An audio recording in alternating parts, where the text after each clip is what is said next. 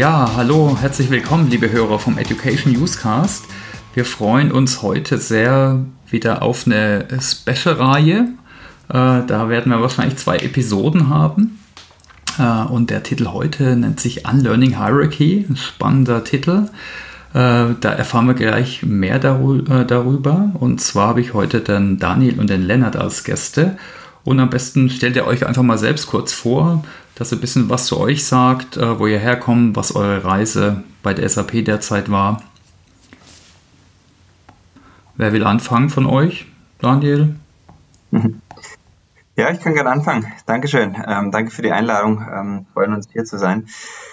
Ja, ich bin ja Daniel, Daniel von Je und ähm, seit einem guten Jahr hier aktiv ähm, bei der SAP und ähm, zuständig für, einen Bereich, ähm, den wir ähm, People and Organizational Growth nennen und darunter ähm, hängen ähm, Themen wie ähm, ja im klassischen Sinne würde man sagen Talententwicklung, Führungskräfteentwicklung, ähm, crossfunktionales Lernen, aber eben auch immer mehr das Thema Organisationsentwicklung, ähm, das bei uns ähm, in der Organisation aktuell unter dem Titel Unlearning Hierarchy läuft, ähm, wo bei mir im Team ähm, der Lennart dafür zuständig ist und wir gemeinsam an diesem Thema arbeiten. Genau, und ähm, mein Name ist Lennart Keil. Ich bin, wie Daniel schon gesagt hat, äh, bei ihm in der Organisation ähm, mit einem kleinen Team ähm, in der Initiative Unlearning Hierarchy aktiv und äh, bin Psychologe und Organisationsentwickler bei SAP jetzt seit äh, mittlerweile ähm, acht Jahren und habe da ähm, mich immer vor allen Dingen mit der Frage beschäftigt, wie kann man eigentlich nachhaltig Veränderungen gestalten und äh, vor allen Dingen, wie lässt sich äh, Unternehmens- und Führungskultur entwickeln und war da für verschiedene Themen äh, verantwortlich, von der Nachwuchsführungskräfteentwicklung über äh, die Unternehmenswerte von SAP neu entwickeln und solche Themen. Und deswegen freue ich mich, dass ich jetzt die Gelegenheit habe, mich mit dem Thema Unlearning Hierarchy zu befassen, weil ich da äh, denke, da steckt super viel Potenzial drin. Okay, ja, danke. Ist auch ein spannender Titel. Also äh, Daniel, vielleicht mal eine Frage an dich.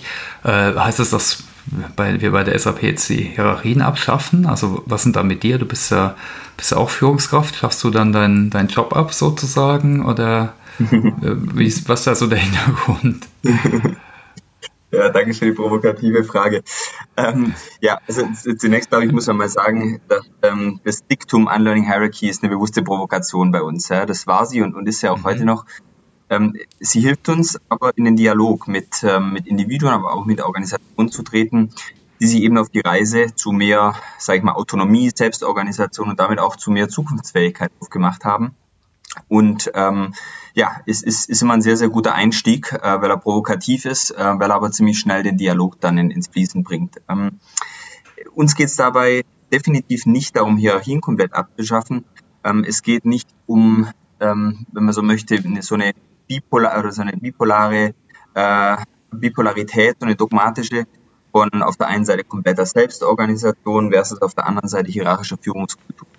Um was es uns geht, ist ein sinnhaftes Austarieren, ähm, was dem, dem Zweck der Organisation entspricht. Aber, und das ist eben auch nochmal ein ganz wichtiger Aspekt, auf welchem Reifegrad sich eine Organisation gerade befindet. Und ähm, das gibt uns eigentlich immer eine sehr, sehr gute Indikation, welche ersten, aber auch welche nächsten Schritte dann auf, auf gehen sind. Und ähm, nochmal sehr im, im Kern zu dem Thema Hierarchien zurückzukommen. Für uns, und, und das sollte, denke ich, auch ähm, die Überzeugung sein, sind Hierarchien nicht gut oder schlecht per se. Man muss einfach schauen, was sie für einen Zweck erfüllen und ob der Zweck, den, äh, der vielleicht in der Vergangenheit mal vorhanden war, immer noch dort ist, immer noch vorhanden ist, ähm, oder ob er sich auch einfacher, besser und äh, ja im besten Fall ja sogar partizipativer erfüllen lässt. Und auch, und das, das geht für mich nochmal einen Schritt tiefer, ähm, es wird viel über das Thema Empowerment ähm, in, in dieser Verbindung gesprochen. Das ist ja ein großes Buzzword. Ähm, für uns mhm. geht es weniger um, um, Empowerment, sondern es geht um die Frage, wie wir Macht und Entscheidungskompetenz dorthin geben, wo es am meisten Sinn macht. Und das ist uns bei dem Thema Unlearning Hierarchy, wenn man dann so in die Diskussion, in die Konversation einsteigt, einfach ganz, ganz wichtig, das herauszufiltern. Und vielleicht zum, zum zweiten Teil deiner Frage. Ähm, also führen hat für mich zunächst einmal gar nichts mit Hierarchien zu tun. Und warum sage ich das? Weil ähm, in, einer, in einer völlig, sage ich mal, hierarchischen Organisation kann es einen absoluten Mangel an Führung geben. Warum? Weil die handelnden Akteure ähm, die Führung gar nicht annehmen und gar nicht leben, aktiv leben. Und genauso, wenn man es dann mal kontrastiert, ähm, kann es in einer Organisation ohne einen designierten Leader eine sehr, sehr starke und dann aber eher eben kompetenzbasierte und vielleicht teilweise auch temporäre Führung geben. Das heißt, Führung für mich im Grunde genommen ist eigentlich eine hohle Begrifflichkeit. Und am Ende muss es darum gehen, ähm, um Führen, ja? also eine aktive Wahl, sage ich mal, Dinge besser zu, zu gestalten. Äh, es geht auch um eine Haltung und am Ende des Tages um eine Verantwortungsübernahme. Und das hat sehr, sehr viel mehr mit Führung für mich zu tun als, ähm, sage ich mal, die, ähm, die Bezeichnung der Rolle oder der Position. Und vielleicht noch ein, ein, ein letzter Punkt dazu. Ähm, gute und effektive Führung ähm, ähm, können meines Erachtens halt auch immer nur die Menschen ähm, ja, beurteilen, die von dieser Führung, ähm, die die Führung persönlich erleben. Ja, und deswegen kann ich mir selber auch nicht anmaßen, ob ich sage, ich, ich, ich führe genau so. Ähm, das ist meine persönliche Aspiration, nach dieser Definition von Führung auch ähm, meine Rolle auszuleben. Ähm, aber am Ende des Tages ist es ähm, ähm, ja ähm, liegt es an denen, die geführt werden und die diese Führung annehmen und einen, einen Wert darin sehen, ähm, auch zu beurteilen, wie hilfreich das tatsächlich ist. Also hört sich auch so ein bisschen danach an, nach einer bewussteren Reflexion, was ist gute Führung, auch im jeweiligen Kontext, äh, oder wenn ich mal ja. versuche, das zusammenzufassen. Total, ja. Also Und, es ja. gibt, ja. Und äh, Lennart, wie kommt es denn bei den anderen Führungskräften so an? Du hast ja gesagt, du betreust ja auch Führungskräfte und Führungskräfteentwicklung. Äh, gibt, sind sicher wahrscheinlich wie so oft, ne, sind manche offener, manche weniger. Äh, wie, wie, ist da so da ja, Auf jeden Fall. Klar, also natürlich gibt es äh, einige, die bei diesem Statement ähm, neugierig werden im positiven Sinne. Manche anderer wird mhm. vielleicht eher etwas skeptisch und wittert schon die, äh, äh, die Esoterik der ähm, Gutmenschen oder was auch immer und denkt sich, ach ja, die glauben, es geht ohne Hierarchie oder so. Da, da, da kriegen wir natürlich auch alle möglichen unterschiedlichen Reaktionen. Aber ich muss sagen, eigentlich unterm Strich doch ziemlich wenige, die sagen, dass sie damit überhaupt nichts anfangen können oder dass sie sich damit nicht irgendwie auseinandersetzen würden. Also es ist schon so, dass ein breites Bewusstsein auch bei den Führungskräften dafür da ist, dass es nicht unbedingt in jeder Hinsicht mit der Art und Weise, wie wir arbeiten, so weitergehen kann. Und viele spüren das schon länger, merken das zum Beispiel an der eigenen Überforderung äh, und Belastung, äh, merken das daran, dass dass es immer schwieriger wird, teilweise die Dilemmata, die sie aushalten müssen in ihrer Rolle, auch unter irgendwie, irgendwie durchzustehen und ähm, sind deswegen schon ziemlich aufgeschlossen eigentlich auch dafür, wenn man sagt, wir verteilen Verantwortung vielleicht auch etwas breiter und flexibler, weil das ist so ein bisschen so, als würde man ihnen auch einen Teil ihres Rucksacks ähm, auch abnehmen. Ähm, aber die spannende Frage ist auch, also wir sagen Unlearning gerade deswegen, äh, weil wir glauben, es geht nicht nur darum, sozusagen was Neues hinzuzufügen, wie jetzt agile Rollen einführen oder neu, hier ist das neue Führungskonzept, sondern es geht teilweise auch dazu, Dinge loszulassen, die wir gelernt haben über viele, viele Jahre und die sich etabliert haben, in der Kultur tief verankert sind, wie zum Beispiel der Anspruch, dass eine Führungskraft äh, wissen muss, immer was passiert im Bereich, das steuern und kontrollieren sollte, und dass wenn derjenige das nicht alles im Griff hat, dass es dann ein Zeichen von Führungsschwäche ist zum Beispiel. Das sind so, es, ist, uns gibt ganz viele solcher Annahmen und äh, Glaubenssätze in Organisationen und ähm, das ist deswegen, also um mal den Begriff Unlearning noch ergänzend ein bisschen mit Leben zu füllen, geht es vor allen Dingen darum, für Führungskräfte auch manche Dinge wieder loszulassen, sich abzugewöhnen oder zu verlernen, die man sich antrainiert hat oder angewöhnt hat. Hm, ja, stimmt. Da ist Unlearning eigentlich ein ganz guter, guter Begriff dafür oder ein gutes Konzept. Äh. Und äh, hast du konkrete Beispiele, also was ihr zum Beispiel da an Maßnahmen macht oder wie das in Bereichen aussieht, bei euch oder in anderen Bereichen? Ich würde mal annehmen, ne, es gibt da, gibt da, ne, in manchen Bereichen brauchst du halt andere Führung, stärkere Führung, mehr Kennzahlen, manchmal weniger. Äh, hast du da Beispiele, wie das konkret ausgestaltet wird oder auch was eure Maßnahmen da sind, Angebote? Ja, also das, das Wesentliche, denke ich mal, was wir machen, ist ein Netzwerk aufbauen. Ähm, also wir mhm. arbeiten jetzt nicht irgendwie nur mit Führungskräften, wir machen nicht im großen Stil irgendwie Führungskräfteentwicklung, sondern äh, wir glauben daran, dass es ein ein äh, tiefgreifender kultureller Wandel ist, den man ähm, nicht über die Hierarchie zum Beispiel am besten ansteuert, sondern den man eigentlich über ein Netzwerk von äh, motivierten, interessierten, leidenschaftlichen Kollegen angehen kann. Und äh, wir haben das Ganze so aufgebaut, ähm, dass wir letztendlich eine größere Community von, von Menschen äh, entwickelt haben, die sich bei diesem Thema engagieren wollen, die da Interesse haben, was zu verändern. Und über diese Community finden wir dann ähm, Organisationen, die das Ganze etwas ja, äh, konsequenter, ganzheitlicher angehen wollen und mit denen arbeiten wir. Das sind im Moment ähm, bei der SAP circa zehn größere Abteilungen, sage ich mal. Also das sind so zwischen 50 bis 300 Mitarbeitern. Ähm, und das heißt, wir sind insgesamt so ungefähr in der Größenordnung von ein bis zwei Prozent der SAP, die da mit uns diese, diese, diese Reise machen und da äh, versuchen wirklich anders sich zu organisieren, Macht zu verteilen, Entscheidungsbefugnisse zu, zu strukturieren etc. Ja, genau. Und vielleicht als kleinen Cliffhanger, wir haben ja, ich habe am Anfang gesagt, dass es eine Reihe ist. Also wir haben nochmal einen weiteren Podcast geplant mit drei, vier Manager und Managerinnen, die genau äh, ja, das Thema eben umsetzen und da von ihren Erfahrungen berichten. Also ich denke, da könnt ihr alle gespannt sein äh, an alle Zuhörer. Aber vielleicht gucken wir mal auf euren eigenen Bereich, äh, äh, Daniel und Lennart. Wie, wie, macht ihr das denn bei euch? Ich habe zum Beispiel gehört, ihr, da gibt es auch Führungskräfte, Kräftewahl zum Beispiel. Habt ihr da noch andere mhm. Ansätze? Oder könnt ihr da was mhm. sagen? Sehr super. Ja, gern.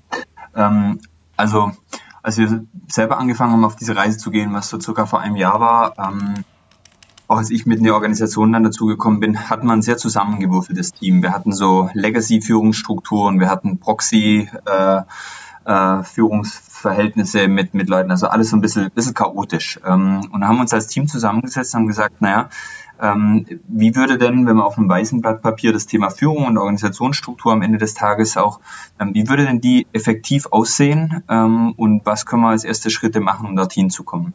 Und da war eigentlich relativ schnell klar, dass wir uns mit dem Thema Führung auseinandersetzen wollen und haben dann einen sehr offenen, transparenten und partizipativen Prozess gestartet. Ähm, so ein, eine erste Entscheidung, die wir, die wir im Team getroffen haben, war, dass wir die funktionale Führung und die äh, Menschenführung, sage ich jetzt mal, also People Leader und der Functional Leader, dass wir diese beiden Rollen getrennt haben, so dass wir ähm, Leute, die sich äh, um die Themen als äh, in der Projektleitung, in einer, in, einer, in einer größeren Funktion dort gekümmert haben. Und dann gibt es zwei Leute in unserer Organisation, wo wir gesagt haben, naja, die kümmern sich wirklich um People-Themen wie Entwicklung, Staffing, äh, Feedback äh, und die ganzen Geschichten und haben da wirklich auch dediziert Raum und Zeit dazu.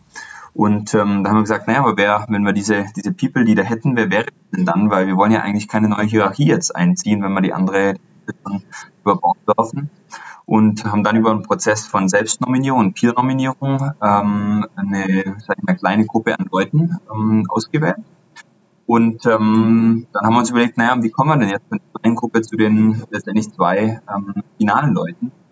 Und haben dann dort einen relativ ähm, ja, ausgeklügelten Prozess ähm, gehabt, weil wir gesagt haben, naja, damit wir relativ wenig oder so wenig wie möglich Bias da haben, ähm, setzen wir ein Team zusammen, die wirklich eine Konversation mit den Kandidaten führen und zu verstehen, was ihre Motivation, ihre Treiber sind, aber auch was sie eben in diese Rolle reinbringen können. Und sind am Ende dann bei zwei Leuten gelandet und ähm, diese zwei Leute ähm, wurden dann ähm, kommuniziert und dann konnten sich äh, alle Teammitglieder aussuchen, wer denn die People ähm, sein Und was sich jetzt so, sagen mal, relativ einfach und, und, und leicht beschrieben auf dem Papier anhört, ähm, war damals schon eine relativ ähm, große oder hat eine relativ große Dynamik im Team äh, ergeben, weil ähm, ziemlich schnell war es so, dass man gemerkt hat, naja, jetzt muss ein Peer äh, über einen anderen Peer entscheiden, was er denn für eine Rolle kriegen könnte. Und viele haben dann ähm, sich am ersten Schritt schon schwer damit getan. Man hat so, durchaus so ähm, Stimmen gehört wie, oh, das ist aber ähm, sozusagen äh, eine, eine Entscheidung, die sich überhalb äh, meiner ähm, Entscheidungsbefugnis und, und auch meines Paygrades, wenn man so möchte, ansiedelt und waren da tatsächlich unsicher. Und äh, wir haben einfach ganz viel Vertrauen in den, in den Prozess reingegeben und Schritt für Schritt ähm, geguckt, wie wir uns auch an den, an den Reifegrad der Organisation rantasten.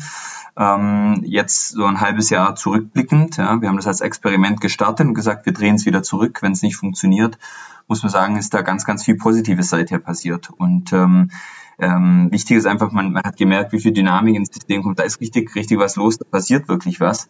Äh, und man muss auch, äh, und die Erfahrung haben wir gemacht und die machen auch alle oder ganz viele andere, man kommt erstmal in ein Tal und macht erstmal, erstmal sind die Dinge schwieriger, erstmal ist es sehr ungewisser, wie es weitergeht, bevor man dann eine Klarheit bekommt und sich die Dinge dann auch zum Besseren ergeben. Und das muss man halt aushalten als Team, aber auch als Leader.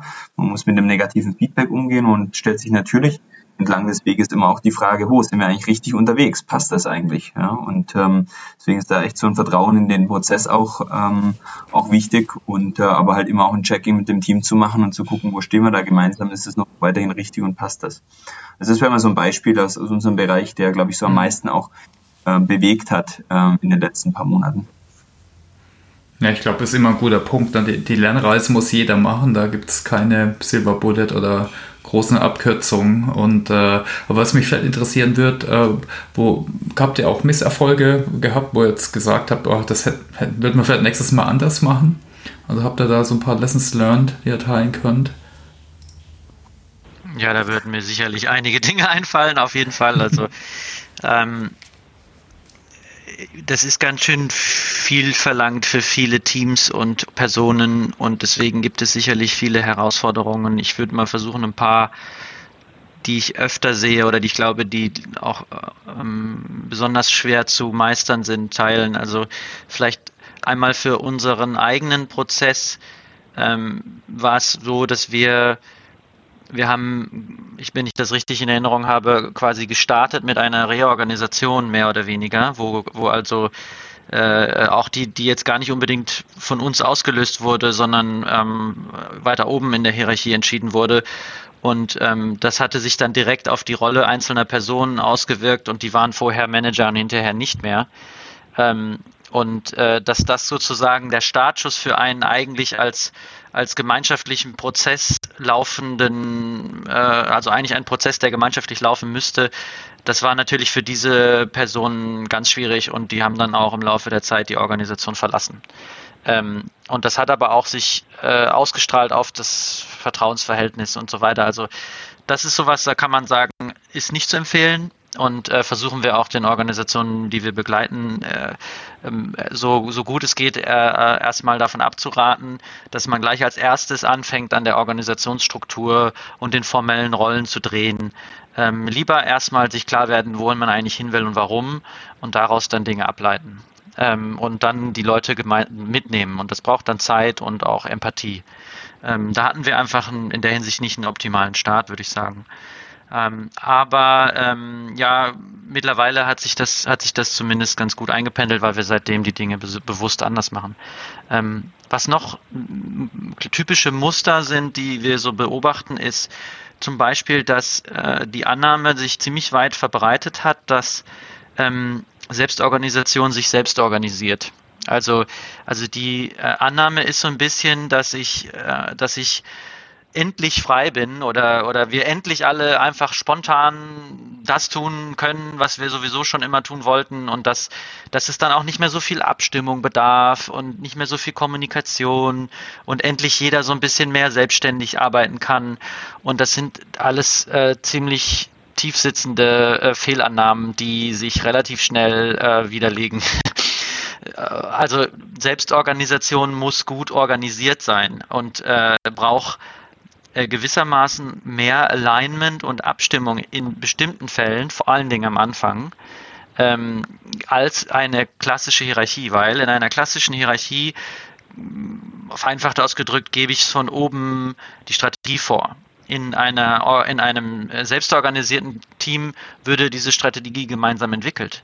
Natürlich braucht das eine länger als das andere im ersten Schritt, aber die Erkenntnis ist halt, dass dann hinten raus die Umsetzung und der, der, der, ja, der Glaube daran, dass das das Richtige ist und auch der Schwung, mit dem man in die Richtung geht, natürlich ein anderer ist. Aber Selbstorganisation muss gut organisiert sein. Am Anfang vor allen Dingen braucht es viel Zeit, viel Zuhören, viel Kommunikation. Das heißt, es organisiert sich nicht selbst. Das ist so ein ganz großer Klassiker. Vielleicht ein Bild, was mir da immer einfällt, ist, das ist so ein bisschen wie bei Angry Birds. Ich weiß nicht, ob ihr das kennt. Ähm, ja. wenn, wenn, wenn da kommt dann so einer und wirft diesen Vogel in die Hierarchie und die kracht in sich zusammen ähm, und sagt, so, jetzt sind wir alle frei. Und äh, äh, aber eigentlich ist dann erstmal Chaos. Und ähm, was viel besser ist, ist, wenn man, wenn man, bevor man dann der Hierarchie schraubt und da auch offiziell Dinge ändert, wenn man erstmal dafür sorgt, dass eine, eine, so eine Art stabiles Netzwerk sich als Alternative auch etablieren kann. Ähm, und dann kann ich sagen, so und jetzt bauen wir Dinge ab und nehmen Dinge raus und dann kann ich von mir aus diese Struktur zerlegen. Aber das sollte nicht der erste Schritt sein. Also dieses Angry Birds Bild würde ich sozusagen versuchen zu vermeiden. Okay, und jetzt nur aus Interesse, ich meine, das ist ja gerade auch ein Hype-Thema, die ganzen agilen Ansätze auch in anderen Bereichen wie im Software- oder IT-Bereich einzusetzen. Habt ihr sowas dann auch gemacht, so Daily Meetings, äh, Kanban-Boards, weiß ich, glaube äh, sogar, hat man schon mal drüber gesprochen. Äh, also vielleicht kannst du da ein, zwei Wörter noch sagen, wie ihr konkret jetzt mehr kommuniziert habt. Sicher Workshops, aber habt ihr, habt ihr noch andere Formate genutzt, oder?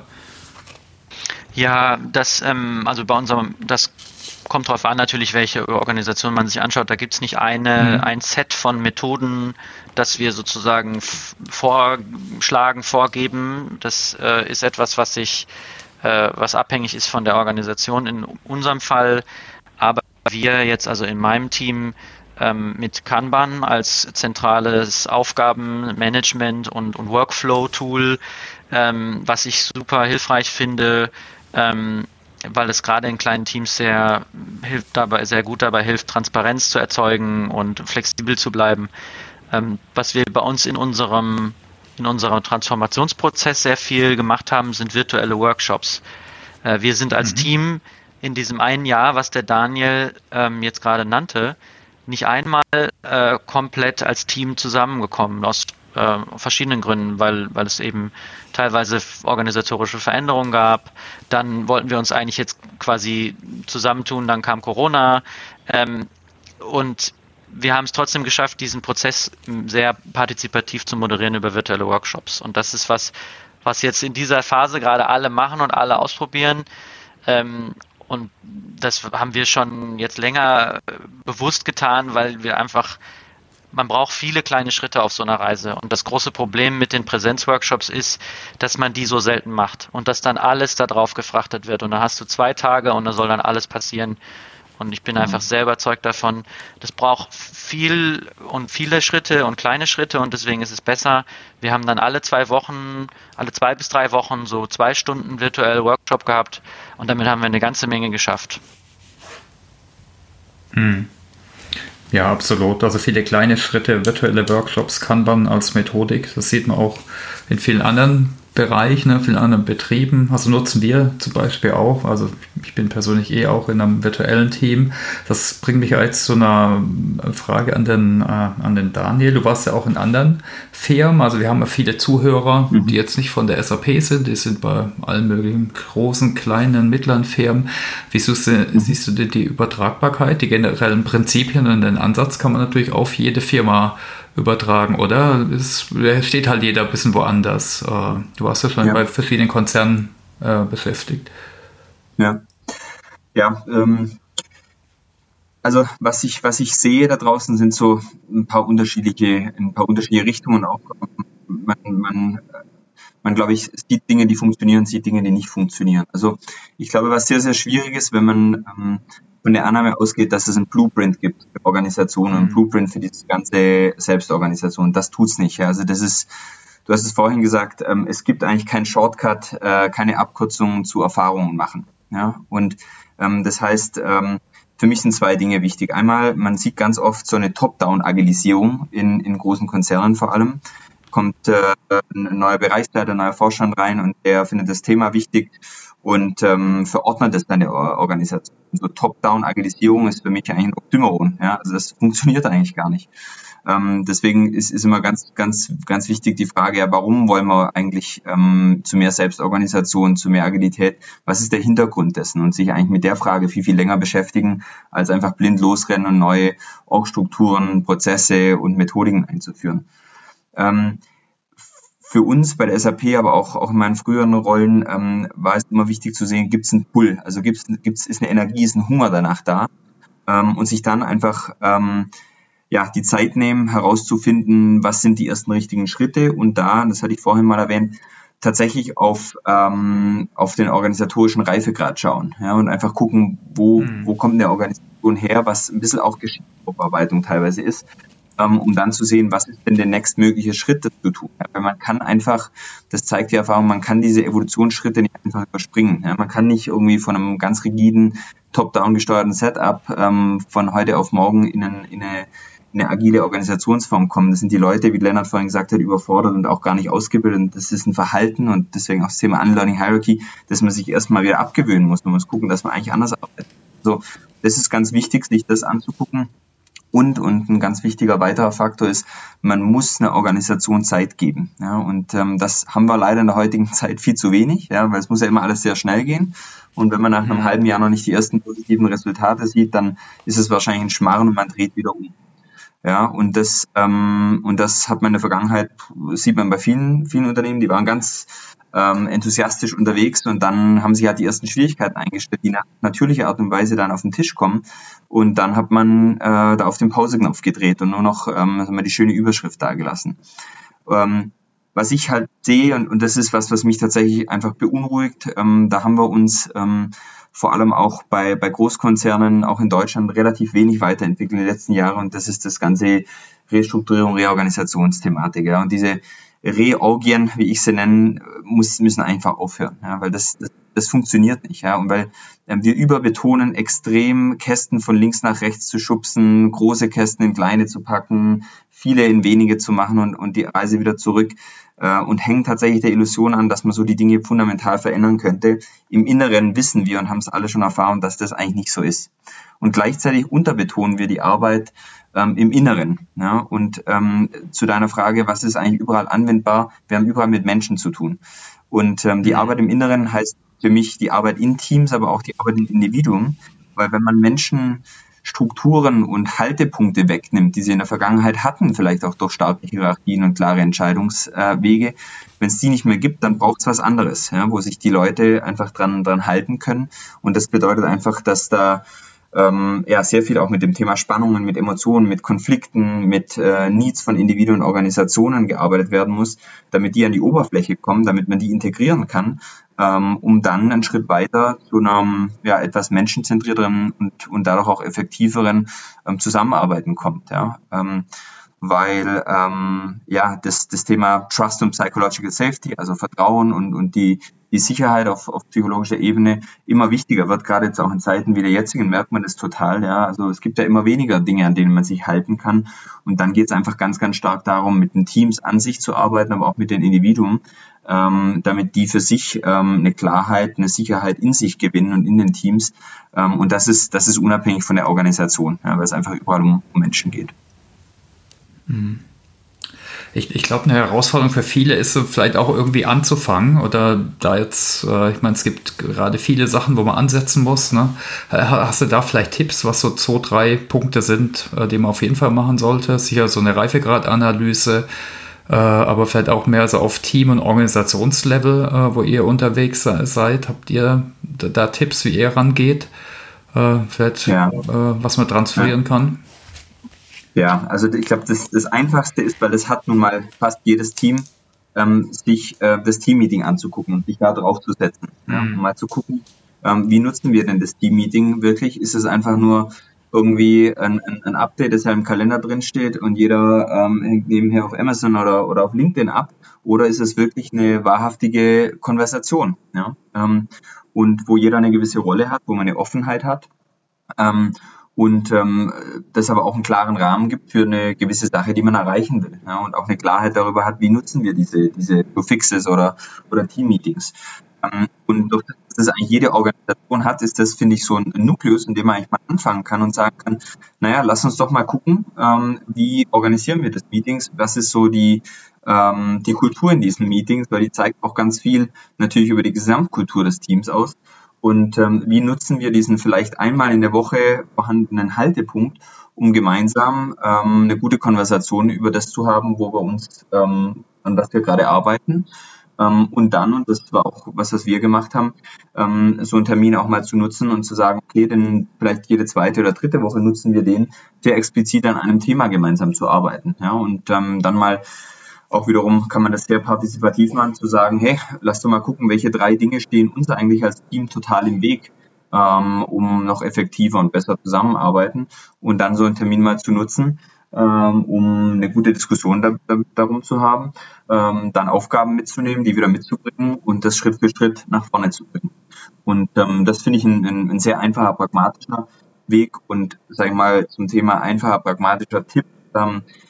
Was, glaube ich, ganz vielen äh, Leuten hilft, ist zu sagen, wir experimentieren. Also wir versuchen jetzt was mhm. aus und wenn wir das Gefühl haben, das ist ähm, gut genug, um ein Experiment zu wagen und auch ähm, sicher genug, um das Experiment zu wagen, dann machen wir es einfach.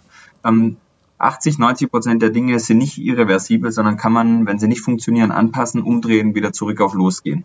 Und ich glaube, mit dieser Haltung, wenn dort ein, ein Leader ähm, so reingeht und aber auch ähm, das Team sich auf sowas ähm, einlässt, kann man halt viel, viel besser anfangen, weil dann, dann schießt man nicht auf Perfektionismus, sondern schießt man darauf und sagt, hey, ich will eigentlich einfach starten, ich will mal was probieren. Und wenn man das so als ähm, Gedankengut, als Philosophie, als Haltung in eine Organisation reinbringt, ähm, kann man schon viel, viel erreichen, weil Leute einfach Dinge versuchen äh, und nicht zurückschrecken, den einen oder anderen Fehler zu machen und vielleicht nach zwei, drei Monaten sagen, hm, war eine gute Idee, aber haben wir nicht so gut umgesetzt, jetzt probieren wir halt das nächste. Okay, danke. Also ein, eine Idee, die mir gerade noch kommt, weil wir drehen uns hier im Podcast viel um Lernen, was ich auch schon öfters gehört habe, was hilfreich ist, wenn man einfach auf Learnings äh, schaut im Team immer mal wieder. Ne? Wer hat was gelernt und äh, wie kann man das teilen, wie kann man mhm. das äh, weiterführen, ist vielleicht auch nochmal ein guter, ganz kleiner, pragmatischer Tipp. Äh, Lennart, ja, hast du noch irgendwas oder sollen wir, zum, zu, sollen wir zur, zur Abschlussrunde äh, kommen? Also ich glaube, was ich noch ergänzen würde zu diesem, mhm. zu diesem pragmatischen, ist, dass man sich äh, überlegt, wie schaffe ich es, dass, dass, dass, dass mehrere Menschen, also und viele Menschen sich verantwortlich fühlen und Verantwortung übernehmen dafür, dass man was verändert. Also das ist sozusagen das Gegenteil zu diesem Top-Down durchagilisieren, was mhm. der Daniel vorhin als Negativbeispiel gebracht hat. Also das heißt, wie gestalte ich den Prozess so, dass die Leute wirklich ernsthaft das Gefühl haben und das auch so erleben, dass sie das mitgestalten können, weil wir neigen immer dazu, das ist einfach sehr schnell der Fall, dass man ähm, schon reingeht und eigentlich schon die Lösung im, im Kopf hat und dann sozusagen zwar noch kurz diskutiert, ähm, aber nicht so wirklich richtig zuhört und nicht so wirklich die Leute mitgestalten lässt. Also das ist dann sowas wie, ich mache eine Umstrukturierung und mache dann hinten raus Sounding Boards. Ne? Das ist so Pseudo, Pseudo-Beteiligung. ähm, also was ich meine ist wirklich, wirklich echte menschliche Offenheit in so einem Prozess kostet auch für die Verantwortlichen viel Kraft und auch, man muss auch viel, auch Dinge mal loslassen und aufgeben. Da kämpfe ich selber auch immer wieder mit, weil ich auch viele Ideen habe und meine, dass ich weiß, was richtig ist. Und dann stelle ich immer wieder fest, so, hm, okay, also es war doch gut, dass wir erstmal nochmal genau hingehört haben. Und also das klingt ein bisschen wie so eine 0815-Tipp aus dem Change Management, aber es ist einfach so wichtig und es ist so schwer. Mhm. Deswegen würde ich sagen, also wenn man sich mit sowas beschäftigt, in sich selber auch immer reinhorchen und gucken und dann die Leute auch ernsthaft fragen, mal eins zu eins fragen, fühlt ihr euch wirklich so, als ob ihr das mitgestalten könnt und was können wir noch tun, um das zu verbessern? Das wäre, glaube ich, so ein ganz mhm. wichtiges Thema ähm, für alle, die sich auf so machen. Okay, danke. Ja, zum Schluss gucken wir immer im Podcast auch drauf, ne, wie ihr euch selber up to date haltet, was da Tipps sind. Äh, können da die Zuhörer auch nochmal, oder nicht nur vielleicht, ich denke, ihr könnt sicher alle nochmal ein bisschen was mitnehmen. Äh, was sind denn eure Lernziele dieses Jahr? Also, was habt ihr denn so auf der To-Learn-List äh, noch dieses Jahr? Habt ihr euch da was gesetzt, äh, was ihr teilen könnt oder wollt? Ja, also ähm, ich fange vielleicht an, Daniel, dann kannst du gerne ergänzen mhm. von deiner ja. Seite. Also ähm, ich habe eine, ähm, eine Weiterbildung in der systemischen Organisationsentwicklung angefangen und ähm, die das, das fasst vieles zusammen, was ich eh schon seit vielen Jahren mache. Ähm, das, das ist einerseits für mich super hilfreich, aber was ich da gerade wirklich lerne, ist, was ich unterschätzt habe, dass ähm, das, also ich dachte immer, Organisationsentwicklung und Veränderungen in Organisationen passiert vor allen Dingen in einem Workshop und in Veranstaltungen und Kickoffs und World Cafés und so weiter. Und ich lerne gerade, wie wichtig aber auch das zwischenmenschliche eins zu eins Gespräch ist. Also das ist etwas, mit dem beschäftige ich mich gerade. Wie mache ich das? Wie funktioniert das gut? Wie ist das hilfreich? Wie ergänzt sich das mit so eher so Gruppenmethoden? Äh, und das finde ich total spannend gerade. Okay, danke. Und bei dir, äh, Daniel, was sind so deine Punkte dieses Jahr? Ja, für mich, äh, und das wird jetzt natürlich auch mehr virtuell werden, aber trotzdem nicht versiegen, sind, sind schon Austauschkreise. Ähm, weniger Konferenzen, das ist auch sicherlich da mal ähm, ganz interessant, äh, um sich Impulse zu holen, aber wirklich lernen und, und wirklich guten Austausch auf einer inhaltlichen Ebene kriege ich durch unterschiedliche Austauschkreise, in denen ich äh, drin bin. ist für mich ein ganz wichtiger ähm, Punkt, mich weiterzuentwickeln, auch immer wieder zu hinterfragen, ob, ob das richtig ist, ob die eigenen Annahmen richtig sind, ob man andere Wege gehen kann sollte. Ähm, und ähm, das zweite Thema ist, ähm, das habe ich gemerkt, ähm, ja, äh, weniger ist mehr. Ja? Also auch tatsächlich mal jetzt nicht noch das 15. Buch zu lesen, sondern mal zu gucken, was passiert denn eigentlich in, in, im, im eigenen Raum. Ich meine, wir haben ja ein schönes, einen schönen Experimentierraum äh, hier in der kleinen, aber auch in der mhm. Gesamtorganisation. Und für mich sind so ähm, drei, drei Schritte da ganz wichtig, die ich irgendwann vor ein paar Jahren mal aufgegriffen habe, die ich aber nach wie vor sehr, sehr relevant finde. Es ist Stop, Reflect, Adapt. Stop, Reflect, also einfach zu sagen, hey, ich, ich halte mal an, ich reflektiere mal ähm, über, über das, was passiert ist, über wie ich mich in der Situation äh, verhalten habe und, und, und, und zu verstehen, auch was eigene Trigger sind ähm, und um zu verstehen, was gerade vor sich gegangen ist. Und dann ähm, adaptiere ich eigenes Verhalten, adaptiere ähm, sozusagen die Art und Weise, wie wir zusammenarbeiten und so ein Leistungssportler macht das ja sehr, sehr genauso. Nur wir in, in Unternehmen denken immer, wir müssen jetzt noch die, die 115. Technik lernen oder das 100. Buch lesen. Ähm, aber eigentlich ähm, ist es ja wichtig zu sagen, hey, ähm, ich gucke mal in der Praxis, was passiert, nehme mir den Raum zur Reflexion und versuche es jedes Mal ein Stück weit besser zu machen. Und dazu gehört natürlich eine gewisse Selbstwahrnehmung, Reflexionsfähigkeit, was wir auch unseren Führungskräften wo wir sie dabei unterstützen, aber eben auch der Raum und Zeit zur Reflexion. Und ähm, vielleicht sind gerade diese Tage, die ja vielleicht für uns alle auch eine, eine große Veränderung und einen großen Umbruch bedeuten, auch mal eine gute Möglichkeit zu sagen, äh, ich mache jetzt nicht, was ich alles äh, vorher gemacht habe, nur jetzt mache ich alles virtuell und noch mehr, sondern ich nehme mir vielleicht auch mal die eine oder andere Stunde und gehe mal zurück äh, auf los und überlege mal, ähm, was in der Situation passiert ist und wie ich vielleicht Dinge im nächsten Mal besser machen kann. Ich glaube, das ist für mich ein, ein wichtiger Punkt. Muss sich auch immer wieder selber disziplinieren, äh, muss in einer Welt, wo es da immer mehr Informationen, immer mehr Möglichkeiten gibt, ähm, zu lernen, zu, zu Informationen und, und Wissen aufzusaugen. Ja, das ist ein sehr guter Punkt. Also mir persönlich fällt gerade auch das Thema Stopp, fällt, fällt mir immer am schwersten, Sachen loszulassen und äh, oder mal anzuhalten. Mhm. Ja, das ist, ist auf jeden Fall ein guter Tipp. Äh, äh, habt ihr persönliche Lernhacks, also wie ihr effektiv lernt, äh, wie ihr rangeht an Lernen, an Entwicklung von euch selbst? Also für mich ist das, das etwas, was ich bin eher so ein, ein Mensch, der so ein bisschen mit der Energie geht, wo sie gerade ist. Das heißt, ich bin da jetzt nicht irgendwie perfekt durchstrukturiert und durchorganisiert. Ähm, für mich ist es tatsächlich die, die, die unterschiedlichen Quellen irgendwie zu kombinieren. Also ein Buch lesen und dann mit jemandem drüber sprechen, äh, eine, eine Methode äh, lernen und sie dann gleich anwenden. Also ähm, ich, ich habe da jetzt, also Input hole ich mir viel über Hörbücher, aber mein, mein persönlicher Hack ist, glaube ich, der, dass ich versuche, die Sachen so schnell wie möglich irgendwie anzuwenden und zu nutzen. Und dann verinnerliche ich das viel schneller. Das ist aber, glaube ich, jetzt nichts Neues. Also damit würde ich jetzt keinen kein Learning Award gewinnen, aber ist auch egal.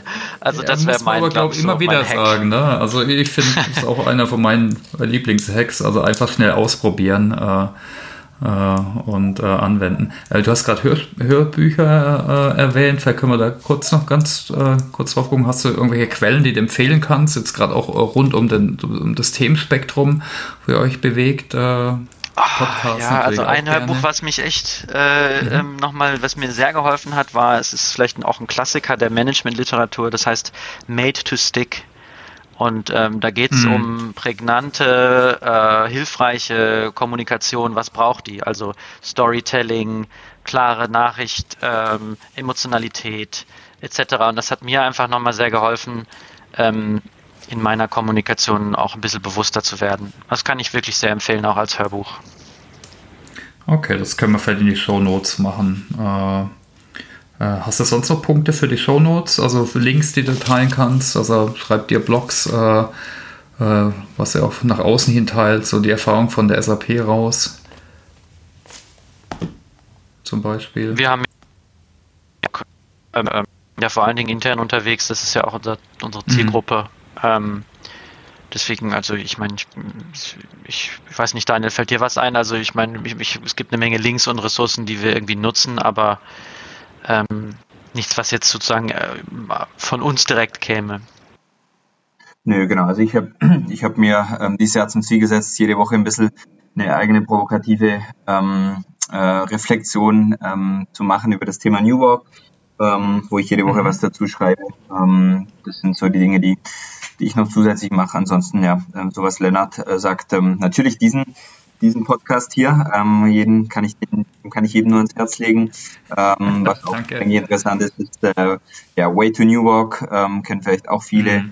Ähm, und ähm, ganz spannende, sage ich mal, Referenz ähm, ist das Thema Corporate Rebels, ähm, mit denen, die wir auch schon bei der SAP waren, äh, mit denen wir auch, auch in Kontakt sind, ähm, die gerade auch ein Buch rausgebracht haben, ähm, die sich mit diesem ganzen Thema schon, schon seit vielen Jahren auch äh, beschäftigen. Sicherlich nochmal sehr interessante ähm, ja, Gedankenpunkte dort drin. Kann man, denke ich, auch auf jeden Fall. Mhm.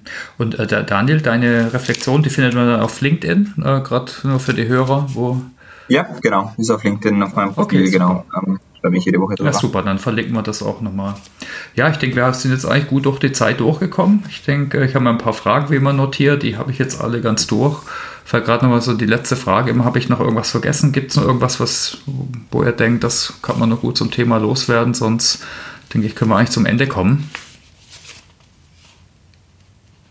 Also von meiner Seite auch nochmal Dankeschön äh, für die Zeit und fürs, fürs Interesse an unserem Ansatz und ähm, auch für, vielen Dank, dass ihr euch hier für das Thema Lernen auch digital gerade in diesen Zeiten so einsetzt. Ich glaube, das ist super hilfreich.